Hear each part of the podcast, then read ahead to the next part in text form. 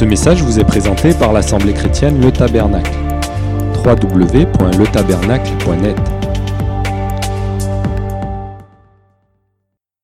J'aimerais ce matin partager avec vous euh, quelque chose qui s'est passé dans la semaine pendant une de euh, nos saintes convocations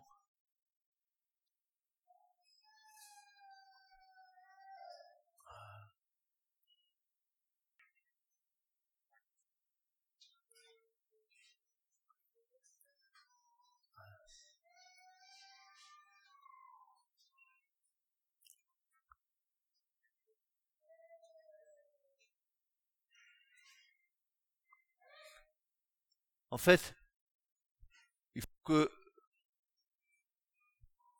il est nécessaire que nous puissions saisir la pensée du Saint-Esprit. Bien souvent, nous passons à côté.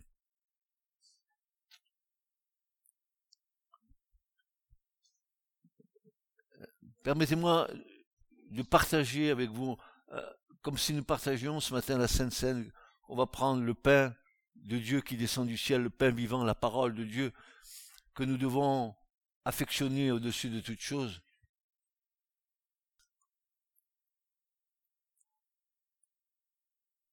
Vous savez, faut que nous nous laissions travailler par l'Esprit de Dieu.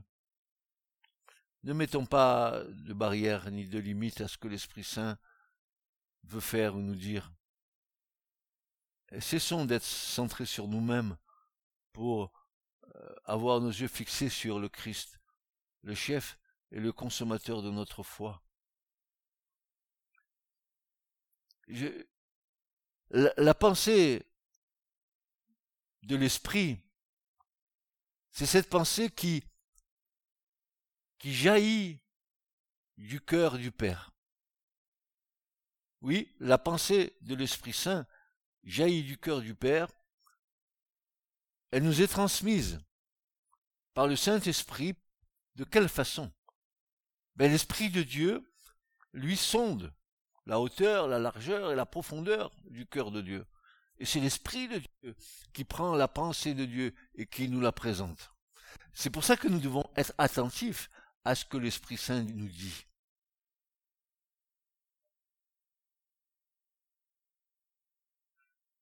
Ainsi, lorsque le Saint-Esprit nous parle, nous devrions faire attention à ce que l'Esprit veut nous communiquer. Parce que ce que l'Esprit veut nous communiquer, c'est la pensée de Dieu. Dans le cœur de Dieu, il y a une pensée pour nous. Et l'Esprit Saint va prendre cette pensée parce que le Saint-Esprit sonde les profondeurs du cœur de Dieu. Il prend cette pensée et il nous la transmet. Alors il, nous la transmet euh, soit dans nos réunions, soit dans nos maisons, mais il faut que nous soyons attentifs à ce que l'Esprit Saint veut nous dire et que nous ne soyons pas dispersés. Alors, mardi soir, vous vous souvenez de mardi soir? Je ne sais pas ce qui vous en reste, de ce mardi soir. Je vais essayer avec vous de voir ce que le Seigneur voulait faire avec nous. Eh bien, mardi soir, lorsque nous étions réunis dans cette sainte convocation, parce que c'est pas une réunion comme dans le monde. Quand on vient à, à l'assemblée, c'est une sainte convocation de la part du Seigneur. C'est Dieu qui nous appelle à venir. Je viens pas, offre encore une réunion de plus. Si c'est ça, reste chez toi. Si tu viens, alors attends-toi à Dieu. N'est-ce pas? Mardi soir, lors de notre sainte convocation, à nous tenir devant la présence de Dieu, nous avons été conduits, et vous vous rappelez, à adorer et louer notre Dieu. C'est ce que nous avons fait. Vous vous souvenez de ça? On a adoré pendant un long moment et, j'ai compris par la suite pourquoi. Parce que en, nous amenant à louer et à adorer, Dieu était en train de préparer nos cœurs pour recevoir ce qu'il avait à nous donner. D'ailleurs, adorer et louer notre Dieu, c'est, juste pour des adorateurs qui sont des adorateurs en esprit en vérité. Qu'est-ce que nous faisons de plus? Nous sommes adorateurs en esprit et en vérité.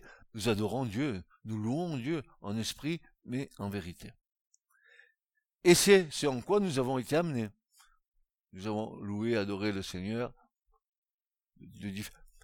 Souvenez-vous que pendant l'adoration et la louange, mardi soir, il y a eu beaucoup de temps de prière dedans, ce, moment de louange et d'adoration.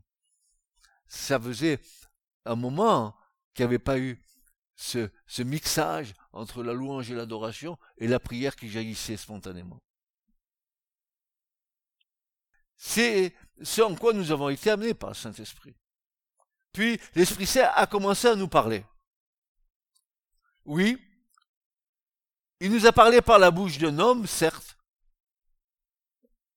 mais nous devons en regarder la substance pour en tirer la quintessence. Alors, l'Esprit peut me donner quelque chose que je vous transmets.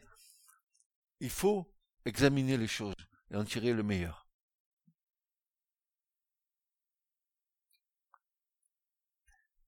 Qu'est-ce que nous a donné à comprendre le Saint-Esprit mardi soir?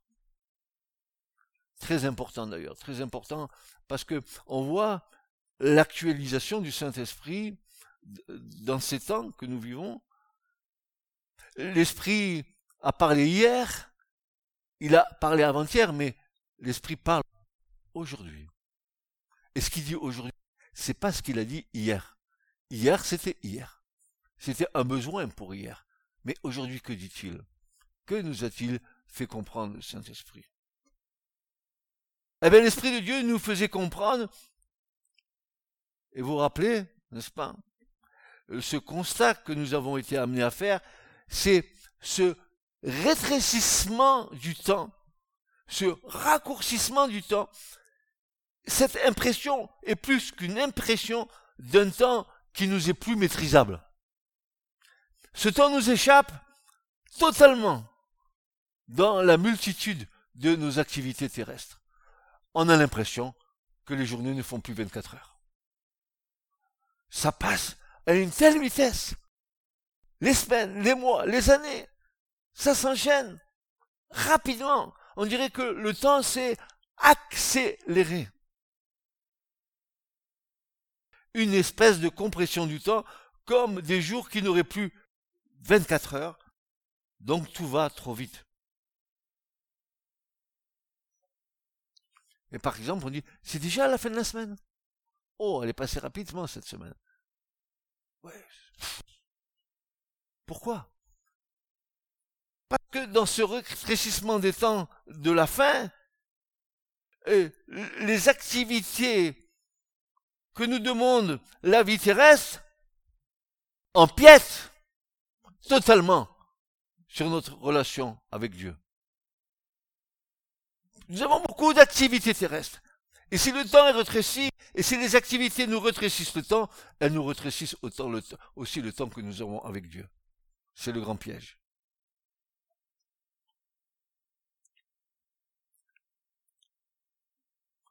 Et l'Esprit de Dieu, vous vous rappelez, nous faisait comprendre que si le temps se raccourcissait, nous devrions redoubler nos temps de prière.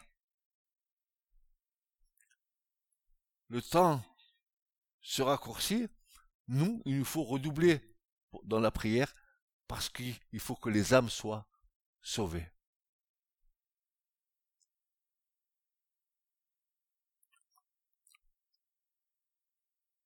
Alors là, la pensée de l'esprit, se développant, l'esprit de Dieu nous amenait à, prendre conscience de cet état de fait, et ainsi, le Saint-Esprit demandait avec insistance, il nous disait de quoi faire, d'élargir les piquets de nos tentes.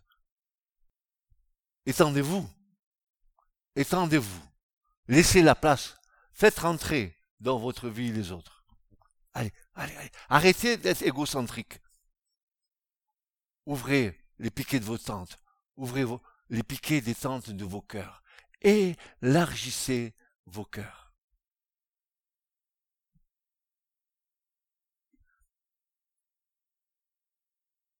Il nous demandait donc avec insistance d'élargir les piquets de nos tentes, que la prière ne devait pas être restrictive, mais prendre la dimension d'un cœur aimant et tourné vers les autres.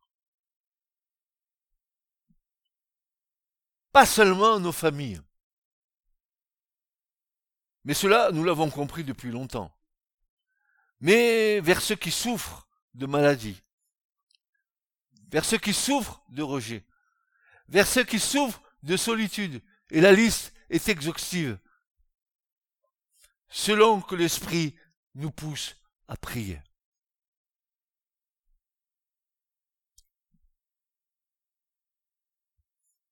Élargir, élargir les piquets de nos tentes, c'est élargir les dimensions de notre cœur. Accueillir notre prochain, quoi qu'il soit et qu'il qu'il soit. Tu t'en fous. Tu t'en fous. Il est tordu, c'est pas grave, le Seigneur veut le sauver. Il est fou, c'est pas grave, le Seigneur veut le sauver. Il est rejeté, c'est pas grave, le Seigneur veut lui donner une famille. Nous devons faire exception de personne.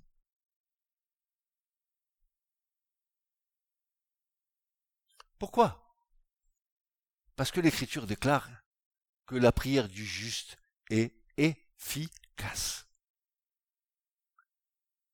Car je sais que tu entends ma voix, je sais que ta parole coule en moi et je sais que tu conduis tous mes pas.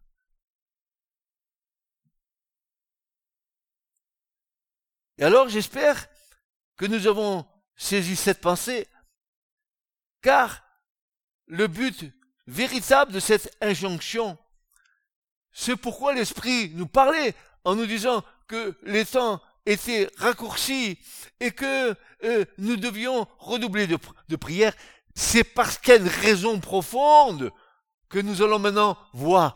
C'est que les temps vont être très, très, très mauvais.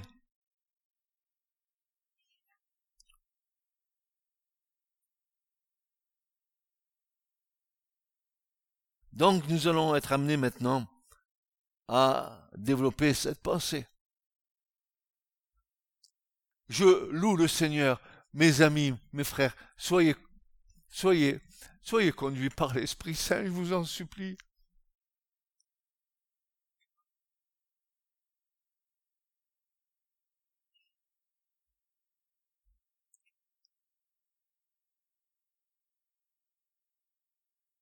La fin des temps, la fin des temps n'est pas une doctrine de l'Écriture. La fin des temps n'est pas une doctrine.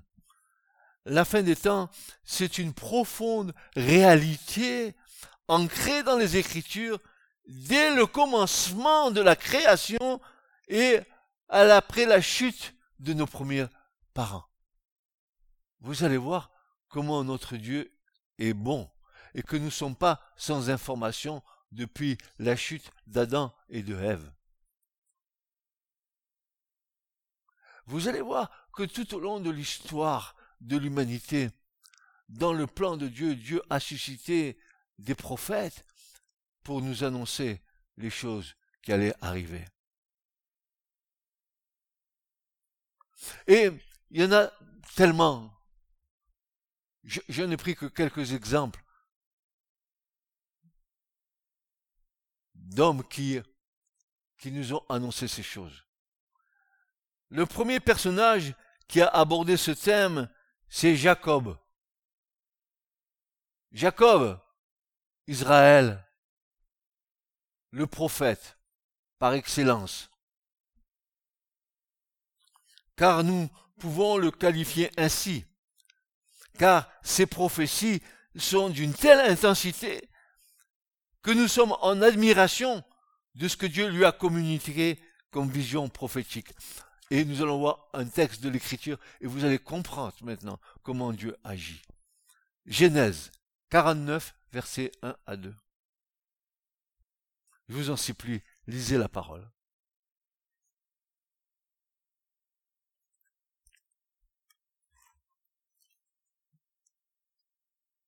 Genèse 49, versets 1 à 2. Voici ce qu'il est dit. Jacob appela ses fils et il dit, Assemblez-vous et je vous ferai savoir ce qui arrivera quand? À la fin des jours. Ah. Réunissez-vous et écoutez, fils de Jacob, de Jacob, écoutez Israël, votre père. Là, ça me pose un problème, voyez-vous. Ce qui me paraît étonnant, quand je lis ce, texte, et ce qui me paraît paradoxal, c'est qu'au seuil de sa mort, Jacob réunit ses enfants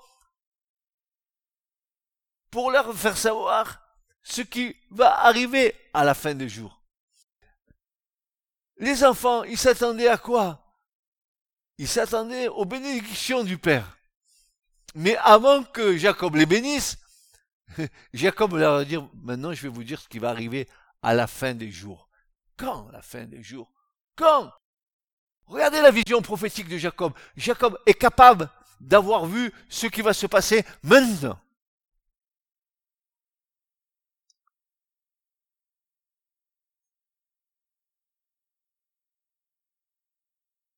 Jacob réunit ses enfants pour leur faire savoir ce qui va arriver à la fin des jours.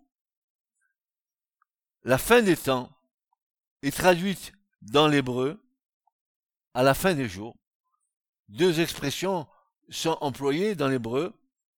Le, mot ketz, qui est un mot spécifique pour la fin des temps, et un autre mot, acharim ayomim en hébreu, qui nous dit que cela signifie pour la fin des jours, eh bien c'est évident qu'il y aura une fin des temps dans laquelle se situera la fin des jours. La fin des temps, c'est un grand temps. Et dans cette fin des temps, il y a une fin des jours. Nous sommes arrivés à la fin des jours. Et c'est là où nous pouvons admirer et adorer la sagesse de Dieu, qui nous ayant fait connaître le mystère de sa volonté selon son bon plaisir, dira Paul, qu'il s'est proposé en lui-même pour l'administration de la plénitude des temps. Dieu a tout planifié dans les temps. Tout le plan de Dieu a été planifié par Dieu lui-même, et ce plan est révélé au fur et à mesure où le temps avance.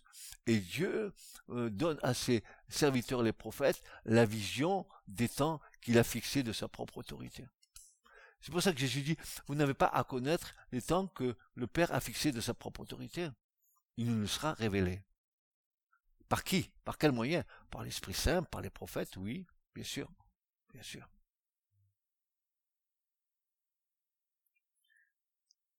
Non. Jacob avait-il en priorité d'instruire ses enfants concernant ces temps d'affaires? Nous aurions compris qu'il commence par les bénédictions qu'il allait transmettre à ses enfants. Non, il ne leur dit pas les bénédictions, il commence à les avertir de la fin des temps, comme il nous avertit à nous qui arrivons ce matin dans ces temps de la fin. Certainement même, si le texte nous le dit pas, il a dû transmettre ce qu'il avait reçu concernant cette apothéose finale, soit qu'il a gardé pour lui, car la Shekinah ne lui a pas permis d'être plus précis, soit il a transmis. Mais si Jacob, dans sa vision prophétique que Dieu lui donne, il est capable d'avertir ses enfants avec ce qui va se passer à la fin des temps, voilà que euh, surgit dans les bénédictions de ses enfants une espérance qui est la nôtre. Il dit oui, les temps vont être très mauvais. Mais voilà que quand il commence à bénir ses enfants, il arrive à Judas. Que dit-il sur Judas?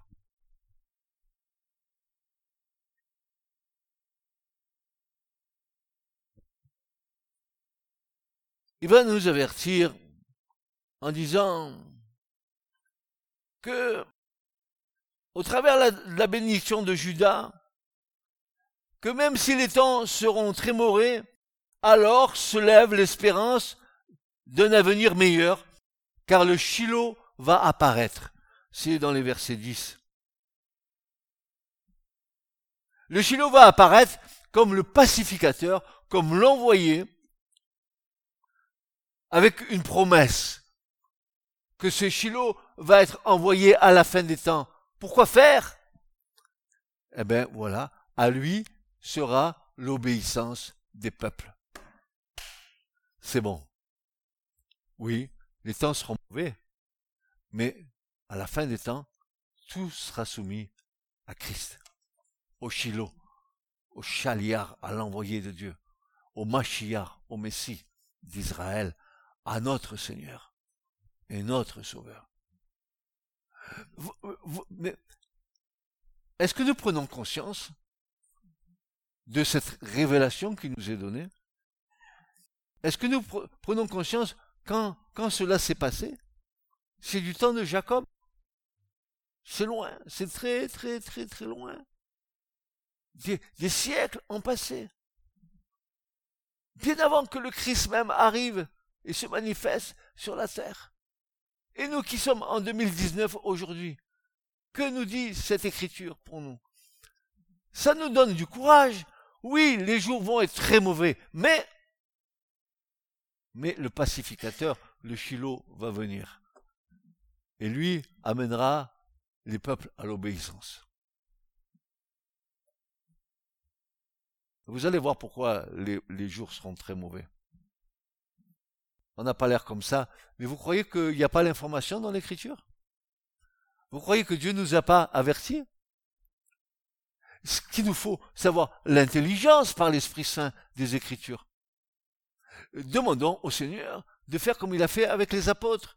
Le soir de la résurrection, il leur a ouvert l'intelligence pour leur faire comprendre ce qui était écrit de lui dans la loi de Moïse, dans les prophètes et dans les psaumes. Nous devons demander cette intelligence spirituelle pour comprendre ce que Dieu nous a transmis.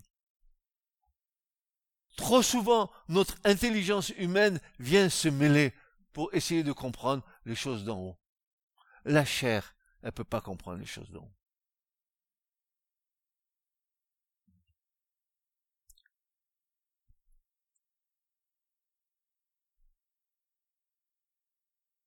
Oui, car si les jours seront très mauvais, se lève l'espérance d'un avenir meilleur, car le Shiloh va apparaître comme étant le pacificateur, comme étant l'envoyé, avec une promesse qui l'accompagne. À lui sera l'obéissance des peuples, et c'est ce qui va arriver quand le Seigneur va revenir. Tous les peuples viendront adorer à Jérusalem. Tous les peuples tous les peuples devront obéir au Seigneur.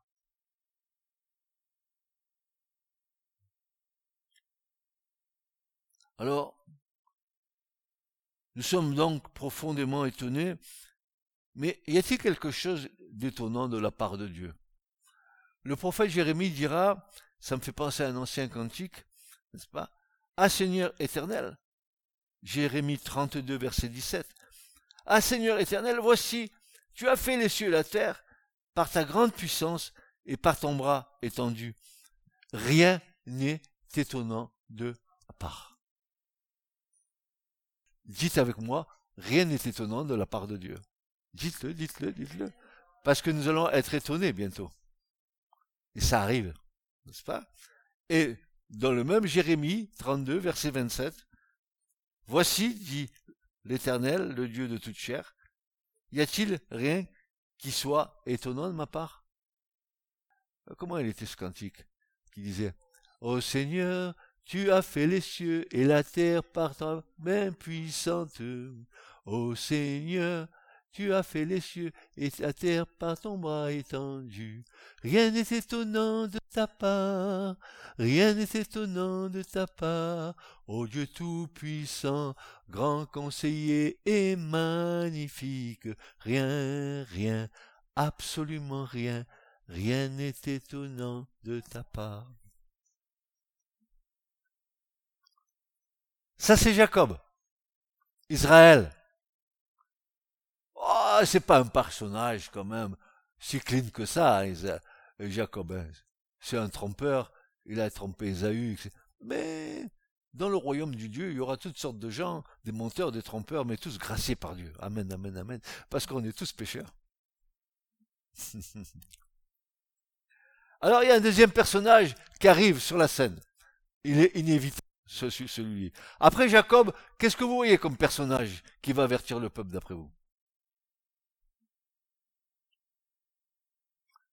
C'est un, géant de la foi.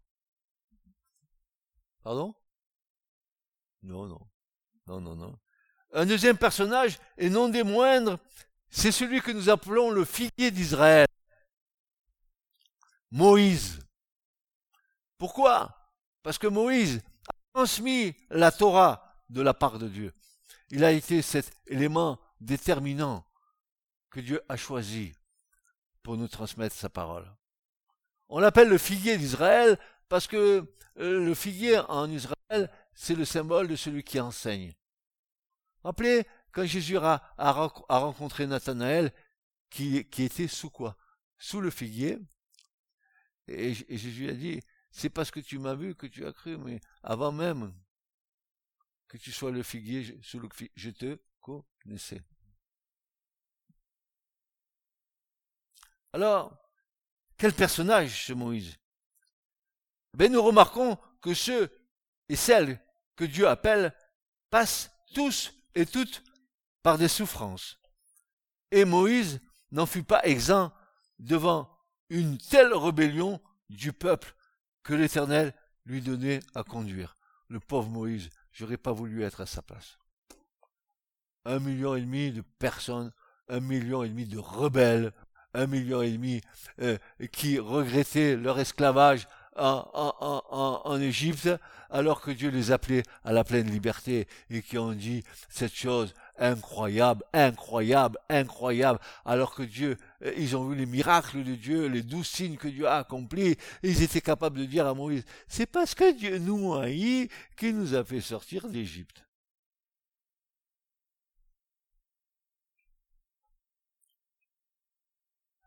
Ils sont tombés sur la tête. Tant que tu n'es pas né de nouveau, tu ne peux pas comprendre les choses qui, viennent d'en haut. Tant que tu n'es pas né de nouveau. Car ce qui est né de la chair est chair, mais ce qui est né de l'esprit est esprit. Et Jésus dira, il faut que vous naissiez d'en haut.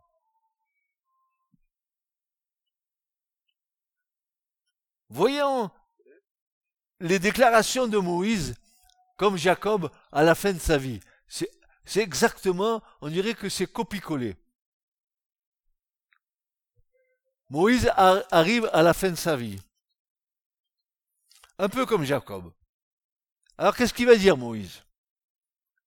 Ces personnages ont le même esprit et donc un même langage prophétique. Ils vont dire la même chose. Et voici la déclaration de Moïse. Vous allez voir, euh, Jacob a été un peu plus sobre dans ses déclarations, mais Moïse, lui, il va en ajouter une tartine. Deutéronome 31, versets 26 à 29. Je vous invite à le lire parce que c'est très, très, très intéressant. Voilà ce que Moïse va dire.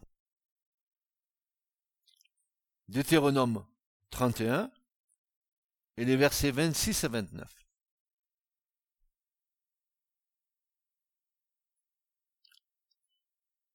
Et Moïse dit, prenez ce livre de la loi et placez-le à côté de l'arche de l'alliance de l'Éternel votre Dieu, et il sera un témoignage contre toi. Car moi, dit Moïse, en parlant au peuple, je connais ton esprit de rébellion et ton cou raide, roide. Voici, aujourd'hui, tandis encore, tandis que je suis encore vivant avec vous, vous avez été rebelles à l'éternel, eh bien combien plus le serez-vous après ma mort? Si vous l'êtes maintenant pendant que je suis vivant, mais dès que je vais mourir, qu'est-ce qui va se passer?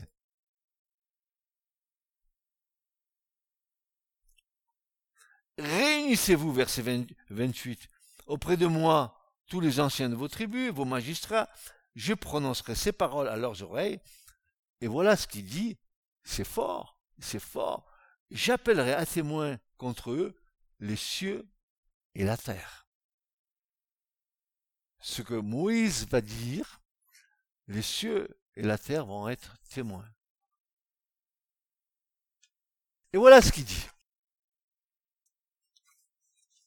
Adati, en hébreu. Car je sais, qu'est-ce qu'il sait? Qu'après ma mort, ici, le texte hébreu a une particularité. Il y a une redondance du verbe qui suit. Il dit vous vous corromprez. Mais le, le texte hébreu dit un peu différemment. Il va, mettre deux fois le verbe corrompre. Et alors, voilà ce que ça donne. Car je sais qu'après ma mort, corrompre, vous vous corromprez. Il le dit deux fois. Ah, quand Dieu dit deux fois les choses, c'est pas pour rien. Le premier verbe que nous trouvons, corrompre, c'est un infinitif. Le second verbe, c'est un imparfait. Que veut dire le verbe corrompre? Charat en hébreu. Quel est son sens? Parce qu'on ne peut pas se contenter uniquement de ce verbe qui nous est marqué dans notre traduction. Moi, j'ai envie de savoir quelle est l'étymologie profonde de ce mot, de ce verbe corrompre. Qu'est-ce qu'il a comme nuance? Eh bien, le, verbe hébreu, shachat en hébreu, il a ce sens de, de perverti. Vous vous, vous, vous, corromprez, vous vous pervertirez. Vous serez corrompu moralement. Le, le résultat de tout cela, de votre corruption et de votre perversion morale, dans le sens du verbe, c'est que vous serez détruits. C'est le verbe. Il veut dire corrompre, il veut dire, n'est-ce pas, euh, euh, perverti, il veut dire être corrompu moralement, mais dit aussi détruire. Détruire. Vous serez détruit. Certainement. Et vous vous détournerez du chemin que je vous ai commandé. Il vous arrivera, du mal. Là encore, essayons d'être plus précis. De quel type de mal s'agit-il dans le texte hébreu? Ra, en hébreu, veut dire quoi? Il veut dire détresse. Nous sommes dans les temps de la fin. Il veut dire détresse. Il veut dire souffrance. Il veut dire misère. Il veut dire calamité. Mais aussi, il veut dire adversité. Ah, qu'est-ce que c'est intéressant tout ça? Il, il vous arrivera du mal. Oui, vous serez dans la détresse, vous serez dans la souffrance, vous êtes, pourquoi? Parce que vous serez dans l'adversité. Quelle adversité? Toutes les nations qui vont monter contre Israël. Quand? Quand cela se passera? Eh bien, Moïse dit, à la fin des jours. Voyez l'information, c'est pas la peine, elle est là. Elle nous est communiquée, elle nous est donnée. Nous devons, euh, euh, nous devons sonder les Écritures devons avoir les yeux fixés sur la parole de Dieu. Quand À la fin des jours. Pourquoi? Parce que vous ferez ce qui est mauvais aux yeux de l'Éternel pour le provoquer à colère par l'œuvre de vos mains.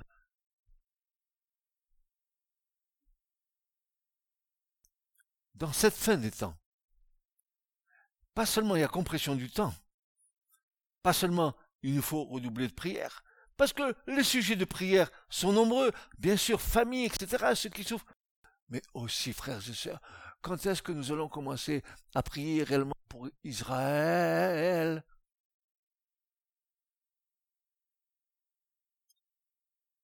Israël qui est pire que les nations.